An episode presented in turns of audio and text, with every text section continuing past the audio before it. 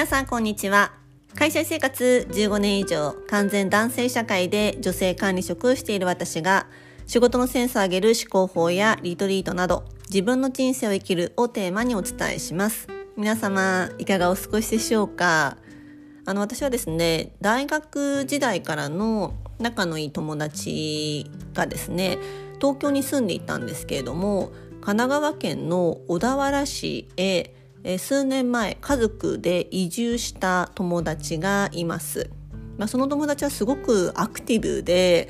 なんか常に時代の最先端を言ってるような友達なんですけれどもあのその友人はですねもともと旅行会社でバリバリ働いていたこともありまして私のこの活動も知っている中で、まあ、小田原に移住をしておすすめしてくれたリトリート施設へ先日行ってきました。ということで今日はそのリトリート施設のお話をしたいと思います。今日のテーマは頭を停止し心で感じるです。はい。その小田原にあるリトリート施設の名前はですね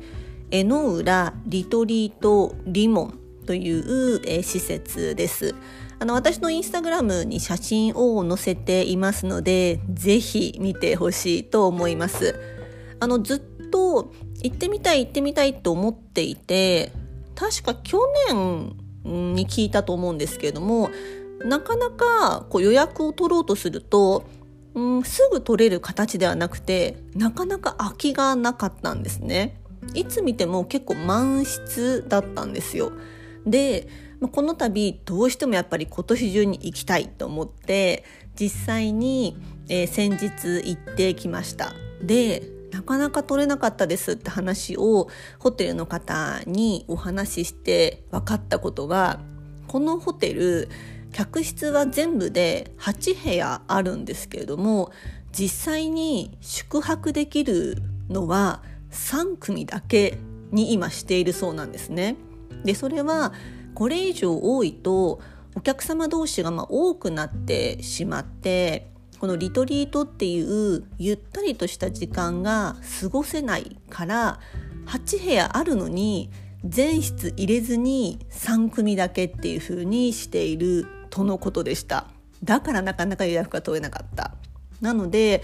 あのやっぱりこう宿泊するお客様が快適に過ごせる環境静かにこう過ごせる環境っていうのは8部屋満席にすることではなくて3組だなっていうことで今3組に絞ってるんですっておっしゃっていてああこのなんかコンセプトというかが素敵だなっていうふうにまず思いました。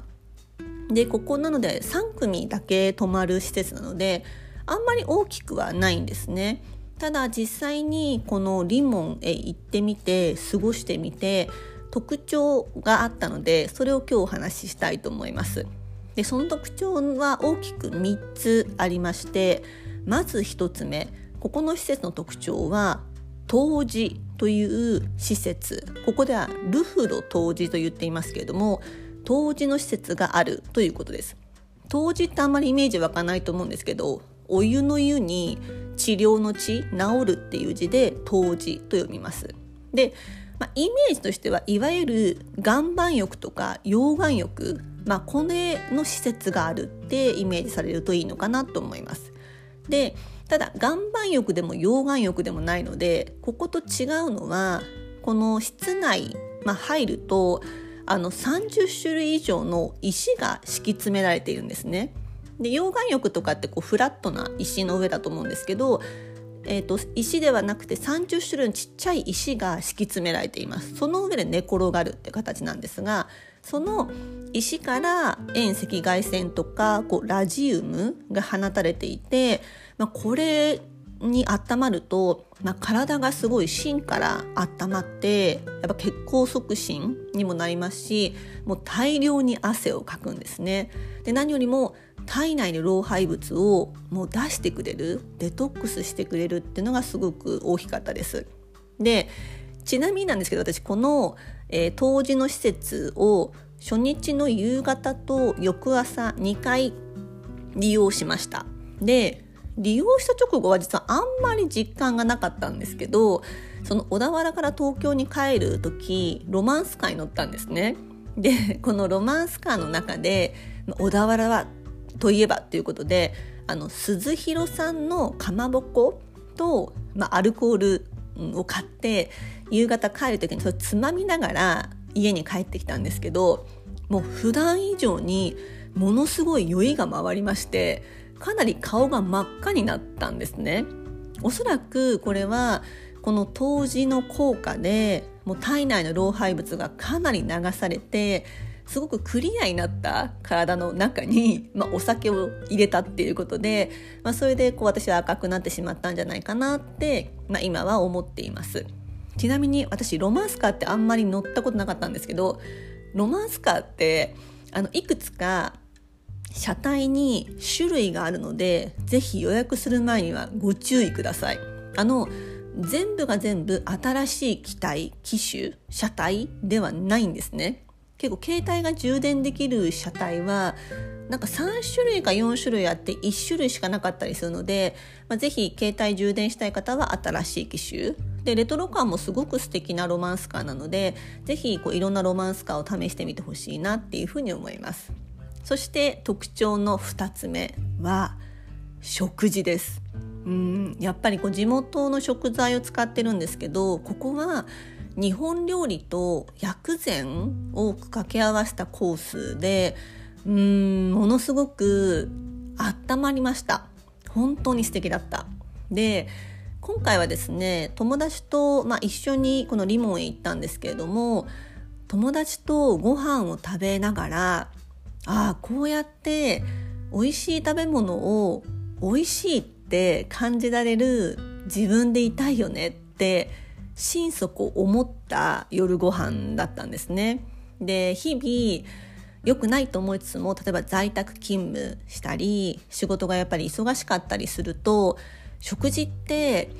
うんもうお腹を満たすだけ空腹を満たすだけのものになっていたりしてしまっているんですね。ダメだダメだと思いつつも。やっぱり目の前の仕事を片付けたい。もう時間もないしって思いで。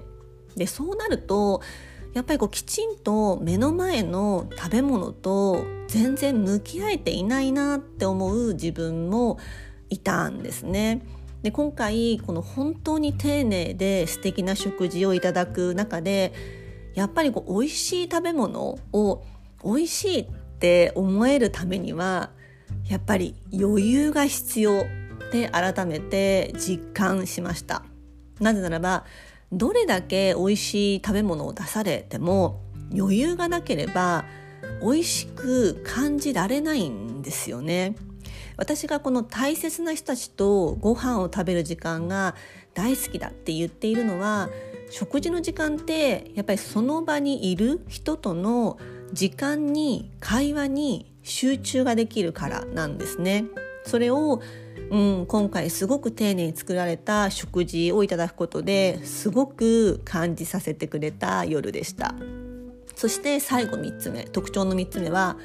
テラスで風を感じてです、うん、このホテルの立つ場所は、うん、目の前に太平洋の水平線が見渡せる場所なんですけれども、うん、朝は鳥のさえずりと心地いい風がすごく気持ちがいいですし夜は私が泊まった時はですね月が満月だったんですね。そしてなんと流れ星が見えたんです。もうかなり大きな流れ星。本当にすごかった。なんか燃えかすが落ちるみたいな感じの流れ星が見えたんですね。でそれを友達と一緒に見たんですけれども見た瞬間あ私の未来をもういい風に照らしてくれてるじゃんってすごく思えた夜でした。でこのテラスはですね夜ご飯の後こうデザートをいただく時に今晩気持ちがいい季節だからテラスでいかがですかってこうおっしゃってくださって、うん、結構長く過ごしていました。で私まあ、良くないなと思いつつも結構お店側というかホテル側の人のこう働く拘束時間を短くしたいと思っちゃうタイプなので「あこれ何時ぐらいまでですか？大丈夫ですか？テラスにいるの?」って聞いても「あ何時まででもっていうふうにこうお答えしてくださるんですね。でそのやっぱりスタンス3組に絞っているし、うん、リトリートしてほしいっていう思いそれがすごく徹底した施設でした。でこのテラスはあの薪ストーブもやっていまして、うん、やっぱりこう薪ストーブから流れてくる、うん、時間や音が本当に心地が良かったですし、うん、テレビとか SNS の人工的な音ではないこの大自然が放つ音の中でやっぱり過ごすと、うん、人間のこう五感が刺激されてより考え方がシンプルになるんですよね。ああもうこれでいいじゃんってこう思える。もっともっとじゃなくてこれがいいって、まあ、思える。そう実感できた江ノ浦リトリートリモンの旅でした。いかがだったでしょうか？今日のテーマは頭を停止し心で感じるです。今日も最後までお聴きいただきありがとうございました。素敵な一日をお過ごしくださいませ。